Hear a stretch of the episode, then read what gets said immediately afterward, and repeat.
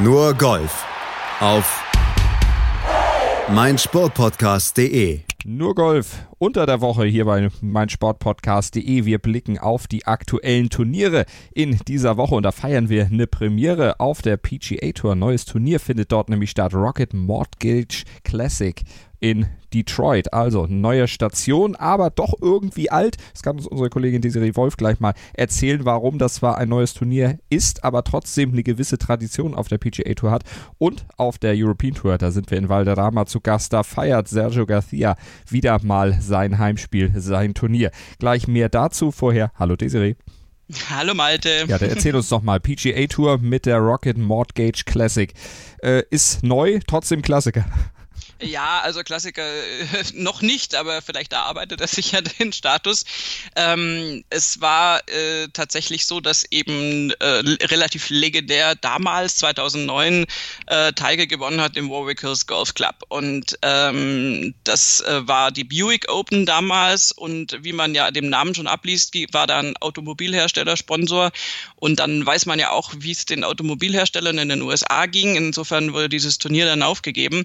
Und und äh, es gibt tatsächlich eine Person, nämlich Jason Langwell, der damals da mit involviert war, für den das ganz furchtbar war. Also es war für viele furchtbar, aber für ihn war es besonders schlimm, dass äh, dieses Turnier eben enden musste und dass die Buick Open abgesetzt wurden.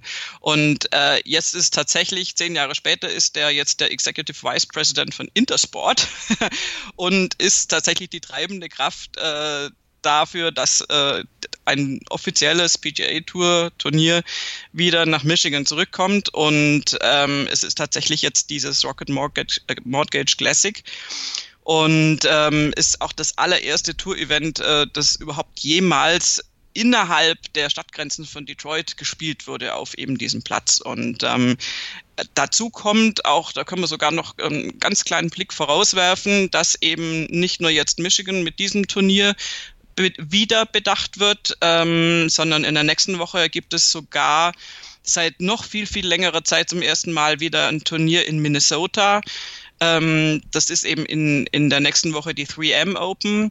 Und danach ist das äh, uns ja durchaus bekannte John Deere Classic in Illinois. Das ist also dann so ein kleiner Midwest Swing aus drei Turnieren, der jetzt neu in dieser Reihenfolge und auch in dieser, in, in dieser Platzkonstellation etabliert wurde. Und äh, ist, das ist jetzt so ein bisschen auch der Hintergrund bei der PGA Tour, dass man natürlich schaut, dass man auch in Staaten kommt, wo man länger nicht war und dass da so ein bisschen neue Turniere auch kommen. Und die, die Fülle, in der das in diesem Jahr geschieht, hat halt auch ein bisschen was mit diesem neuen Schedule zu tun. Mhm. Also Hypotheken in dieser Woche, nächste Woche Klebeband und danach dann Trecker. Also es äh, geht auch durch die US-Industrie einmal quer durch. Äh, Spielerfeld kann sich ja in dieser Woche auch durchaus sehen lassen. Ricky Fowler mit dabei, Dustin Johnson mit dabei, äh, Gary Gary Woodland ist mit dabei, der neue US Open Champ. Das sind ja auch alles Leute, die dann mit Quicken Loans irgendwo zusammenhängen und das ist ja auch die Firma, die dann hinter dem Sponsor, hinter Rocket Mortgage Classic steht. ja, das ist irgendwie auch, also in einem Artikel dann zu lesen, Fowler, a Rocket Mortgage Ambassador und du denkst, okay, hat der Schulden? Nein, also tatsächlich ist das Teilnehmerfeld sehr gut. Äh, ich bin besonders gespannt äh, auch auf Baba Watson, äh, der zusammen mit Matsuyama und Billy Horschel spielt und Gary Woodland, da guckt natürlich jetzt jeder drauf, als amtierender US Open Champion, der hat ja viel Lob dafür gekriegt, ähm, auch für seine Art damit dann umzugehen, auch wie er das hinterher dann bei den ganzen äh, Presseauftritten verkauft hat. Und ähm, der, da finde ich die Sortierung ganz interessant, weil der wiederum mit Brand Snedeker der ja auch schon auf anderen Plätzen, die von diesem Designer gemacht sind, mhm. also Donald Ross, kann, können wir kurz vorausschicken, ist der Platzdesigner. Und der hat zum Beispiel auch den Sedgefield Country Club designt und da hat ja Snedeker mal eine, 5, äh, eine, eine, eine 95, genau, eine 59 so rum, 95 wäre eher so mein Ding, ähm, eine 59 äh, geschossen, also bei Snedeker ist tatsächlich auch immer möglich, dass der auf solchen Plätzen dann richtig, richtig gut äh, mhm. scored Und Keith Mitchell dann in der Mitte ist natürlich jetzt noch ein jüngeres äh, Semester, was die Präsenz auf der Tour anbelangt. Also ich denke, da wird auf jeden Fall interessantes Golf zu sehen sein. Und ähm, ja, sind wir mal gespannt. Ich meine, den Platz kennen wir ja nun auch noch nicht. Nee. Ähm, den gucken wir uns jetzt einfach mal an. Aber wird als Klassiker verkauft, passend zum Namen des Turniers. Äh, denn äh, 7340 Yard lang, äh, Paar 72 und dann mit dem klassischen Setup. Vier Paar 3s, 10 Paar 4s, 4 Paar 5. Also, äh, ja, so kann man es dann erstmal zusammenfassen. Schwierigkeit? Kann man noch nicht so viel drüber sagen, weil eben die großen Werte natürlich fehlen. Aber wo würdest du denn sagen, wer hätte aus deiner Sicht denn die besten Chancen? Naja, derjenige, der die Fairways trifft, wieder mal, ähm, weil wir n, so einen Old-Style-Kurs haben mit, mit Bäumen gesäumt. Ähm, du hast auch unebene Fairways tatsächlich ähm, und was aber eben die größte Schwierigkeit möglicherweise sein könnte, jetzt mal so geschätzt ist, dass die Grüns, die hängen sehr mhm. und zwar die meisten von hinten nach vorne abfallend und das hat zur Folge, dass wenn du dann, du kannst auch Grüns treffen, aber wenn du die Bälle nicht zum Stoppen bringst, dass die dann äh, links, rechts überall runterlaufen und dann wiederum unangenehm zurückzuspielen sind. Dem äh, gegenüber steht die Tatsache, dass auch dort, wie wir es in letzter Zeit ja öfter hatten, äh, Regen war am Montag und dass der Platz also ziemlich, äh, ziemlich durchnässt war und dadurch etwas weicher zu spielen ist und dann diese Komponente ein bisschen entschärft werden könnte mhm. tatsächlich. Und es ist auch für Freitag, Samstag äh, wieder wohl Gewitterwarnung. Äh, also ähm, da könnte das Wetter die Schwierigkeiten oder die Zähne so ein bisschen ziehen des Courses. Das führt dann höchstens wieder zu irgendwelchen Verzögerungen, die dann auch nervig sind. Aber ähm, ich könnte mir vorstellen, dass das, dass das ein ganz interessanter Turnierauftritt wird, gerade wenn das mal so ein Platz ist, den viele zum ersten Mal spielen oder fast alle wahrscheinlich ähm, und man sich da erstmal zurechtfinden muss. Auch mit den Untergrundverhältnissen, nicht nur wetterbedingt, sondern auch vom Gras her. Poa Anua und Bentgrass Poa Anua, der, diesen Mix, den werden wir in dieser Woche dann in Detroit sehen. Und wenn wir auf die Siegesstatistik gucken, von Spielern, die auf dieser Art Untergrund in den letzten Jahren seit 2008 die meisten Siege geholt haben, dann steht Dustin Johnson ganz weit vorne. Zehn Siege auf diesem Untergrundmix und er ist jetzt auch wieder mit dabei und er ist eigentlich irgendwo auch mal wieder dran. Der hat lange nicht gewonnen. Ja, das wäre so, wäre jetzt mal wieder passend irgendwie. Ähm, ich halte das auch tatsächlich überhaupt nicht für ausgeschlossen. Äh, der nächste übrigens in der Statistik wäre Baba Watson, den ich ja. vorhin auch schon angesprochen habe. Und danach kommt Brent Snedeker, die haben wir alle vor Ort. Äh, insofern ja, wird das, wird das spannend. Bei DJ weiß man im Moment nicht so richtig, ähm, wann der nächste Sieg fällig ist. Das muss man sich einfach jetzt auch mal wieder angucken, einfach in welcher Form er da auftaucht. Aber der wäre durchaus ein möglicher Tipp, das würde ich hm. gar nicht ausschließen. Wenn wir ihn fragen, würde er sagen, well, yeah. Also mal gucken. genau. Kann alles bedeuten. ist so schön, wenn man mit, mit zwei so Füllwörtern auskommt.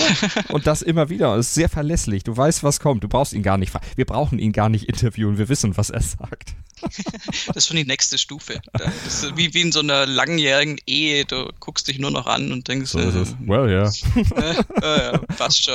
well, yeah, passt auch irgendwie zum Andalusia Masters und damit springen wir rüber auf die European Tour, denn, well, yeah, wer soll da schon gewinnen? Sergio Garcia, der hat es nämlich schon mehrfach auf dem Platz in Valderrama geschafft, da zu gewinnen ist ja auch irgendwo sein Turnier, seine Foundation, seine Stiftung. Die ist mal wieder Mitausrichter dieses Events, das uns in dieser Woche dann auf der European Tour ins Haus steht. Du hast ihn letzte Woche in München, den guten Sergio, schon gefragt, äh, wie er sich äh, freut auf dieses Turnier. Was soll er auch gesagt haben? Er freut sich.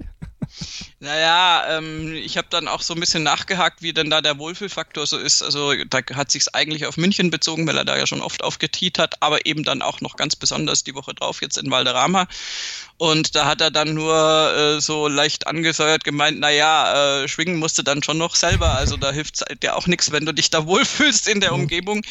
Und äh, wenn man dann einbezieht, dass äh, es in München jetzt äh, ergebnistechnisch so gar nicht lief und auch mhm. spieltechnisch nicht so wirklich lief, also es war irgendwie, das lief einfach nicht so richtig zusammen bei ihm. Ähm, wird jetzt sehr, sehr spannend zu sein. Also normalerweise würde ich sagen, nach der Performance jetzt bei der BMW International Open die war dann doch so weit weg von seinen Winner-Qualities und von seinem A-Game, dass ich sagen würde, normalerweise müsste da jemand anders gewinnen. Aber es ist Valderrama und es ist Sergio Garcia.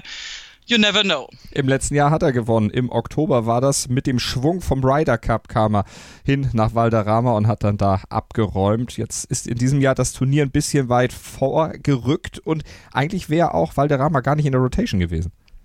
Ja, eigentlich, eigentlich, ja, wenn das Wörtchen eigentlich nicht wäre, äh, werden wir jetzt gerade in Paris, also äh, berichterstattenderweise, weil das Turnier im Le Golf National dran wäre. Ähm, jetzt habe ich den, den Ort auch noch Spanisch gemacht mit National, hat mich der Garcia jetzt so zum Lispeln gebracht. Ja. Ähm, nein, aber da das Turnier in Frankreich den Rolex Series Status verloren hat, ähm, ist es an eine andere Stelle gerückt, was, was ich immer noch eigentlich so ein bisschen naja, bin mir noch nicht sicher, wie toll ich das finde, also eher gar nicht. Aber egal, das ist auch wieder eine Sache von Rescheduling, ist im Prinzip ähnlich wie bei auf der PGA Tour. Es wird halt äh, durch den neuen Schedule auch ein bisschen durcheinander geworfen.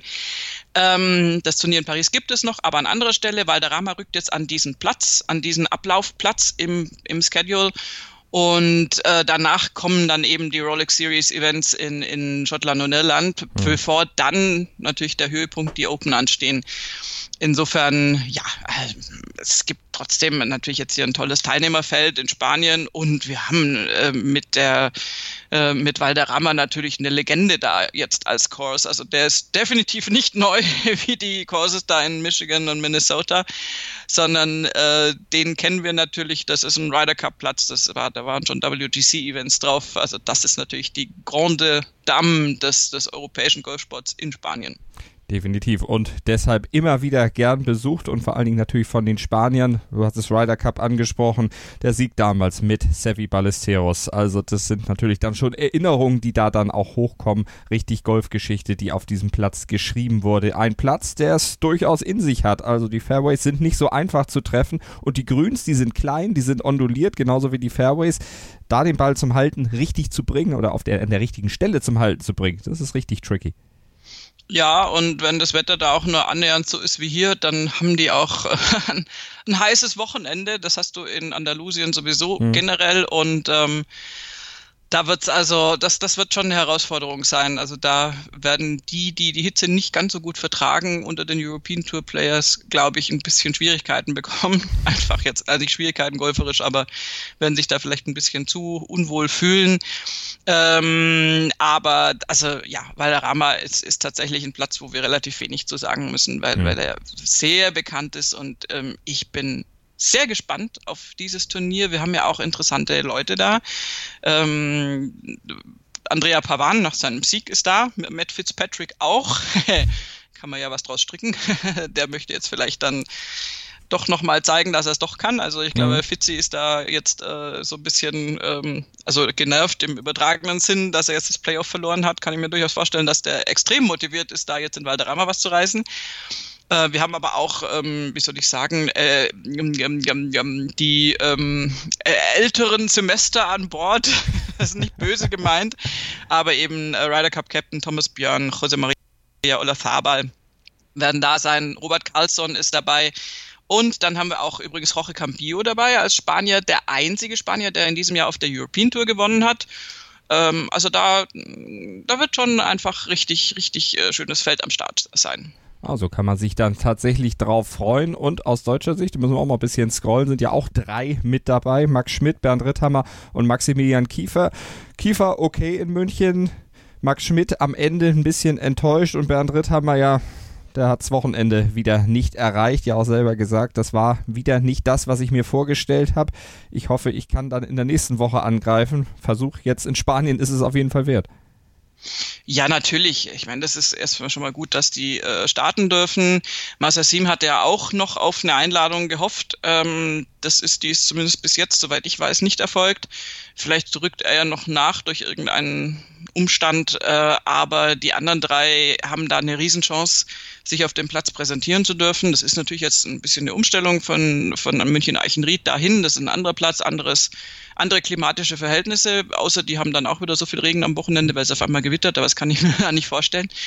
Und äh, generell musst du diese Chancen einfach nutzen. Das ist äh, genauso wie ähm, Jäger und Shaker, die nicht in München waren, dann auf der PGA Tour spielen mussten und um ein paar München für die Tourkarte zusammenzukratzen. Und das ist ein ähnliches Ding auch bei den dreien. Da geht es jetzt in Valderrama, glaube ich, nicht an erster Stelle darum, das Turnier zu gewinnen. Das wäre vielleicht ein bisschen, bisschen vermessen. Das Ziel muss es immer sein, das ist klar. Aber dass sie da auf Team dürfen und äh, spielen dürfen, das ist einfach super und die müssen da Punkte holen, Punkte holen, Punkte holen und mhm. gucken, dass sie möglichst weit vorne landen. So sieht's aus. Und wenn es nicht klappt, haben sie genug Gelegenheit, dann ihren Frust mit Bier zu ertränken, denn der Sponsor in diesem Jahr ist eine Bierfirma, Estrella Damm. Äh, ja, eine ikonische Premium-Lagermarke aus Spanien, so steht's auf der European Tour. Und die haben mal eben, bevor es dann losging mit dem Turnier, das Preisgeld um schlanke eine Million angehoben. Also es lohnt sich. Drei Millionen gibt's insgesamt zu gewinnen. Das ist schon eins der höher dotierten Turniere im regulären Ablauf der European Tour. Ja, auf jeden Fall. Also erstens das und zweitens als Biersponsor. Biersponsor ist irgendwie in Spanien, finde ich das immer krass, weil ich in Spanien nur Wein trinken würde. Aber ich habe tatsächlich auch schon Estrella Damm mal getrunken, das weiß ich noch nach einem Konzert dort. Und ähm, insofern äh, Sponsoren, die auch Turnierpreisgelder um eine Million anheben, sind äh, sowieso immer willkommen auf jeder Tour, auch auf der European Tour. Und ich denke, dass die da eben äh, das, das wirklich auch dann entsprechend gut veranstalten werden. Es geht ja viel um Charity, es geht um die Sergio Garcia Foundation, du hast es vorhin schon gesagt, es gehen aber auch an die European Tour äh, Wohltätigkeitsprojekte, gehen Gelder. Insofern ist das auch eine feine Sache, dass bei einem Sport, wo so viel Geld jetzt an die Gewinner oder überhaupt an die Teilnehmer ausgeschüttet wird, dann letztendlich der Charity-Aspekt auch trotzdem noch im Vordergrund steht und Einnahmen an anderer Seite dann da wirklich an die richtigen Stellen fließen, wo Menschen geholfen wird. Ein gutes Schlusswort, so soll es sein. Dann hoffen wir natürlich nur noch, dass es dann auch reichlich fließt und dass am Wochenende dann auch richtig gutes Golf geboten wird auf der PGA Tour, auf der European Tour, auf der LPGA Tour, auf der Ladies European Tour. Überall im Golfsport hoffen wir auf gute Action. Wir werden berichten und dann vor allen Dingen am Montag dann wieder in der langen Sendung alles aufarbeiten, was am Wochenende dann passiert sein wird. Vielen Dank fürs Zuhören. Vielen Dank an dich, Desiree. Sehr gerne. Schatz, ich bin neu verliebt. Was? Da drüben. Das ist er. Aber das ist ein Auto. Ja, eben. Mit ihm habe ich alles richtig gemacht. Wunschauto einfach kaufen, verkaufen oder leasen. Bei Autoscout24. Alles richtig gemacht. Hey, Malte Asmus von meinsportpodcast.de hier. Ab März geht's weiter mit unseren 100 Fußballlegenden. Staffel 4 bereits. Freut euch auf Zlatan Ibrahimovic, Michel Platini, Cesar Luis Minotti, Paolo Maldini, um nur mal vier zu nennen. Und bis wir mit der vierten Staffel kommen, hört doch einfach noch mal rein in die bisherigen drei Staffeln. Ronaldinho, Sepp Meyer, Gary Lineker, Lothar Matthäus und viele weitere warten da auf euch. 100 Fußballlegenden Jetzt. Überall, wo es Podcasts gibt. Nur Golf. Auf meinsportpodcast.de. Willkommen bei meinsportpodcast.de. Wir sind Podcast. Wir bieten euch die größte Auswahl an Sportpodcasts, die der deutschsprachige Raum so zu bieten hat. Über 20 Sportarten. Mehr als 45 Podcast-Serien über 9000 veröffentlichte Podcasts und über 5 Millionen Podcast-Downloads allein im Jahr 2018. Wir sind Podcast. Wir sind meinsportpodcast.de. Schatz, ich bin neu verliebt. Was? Da drüben. Das ist er. Aber das ist ein Auto. Ja, eben. Mit ihm habe ich alles richtig gemacht. Wunschauto einfach kaufen, verkaufen oder leasen. Bei Autoscout24. Alles richtig gemacht.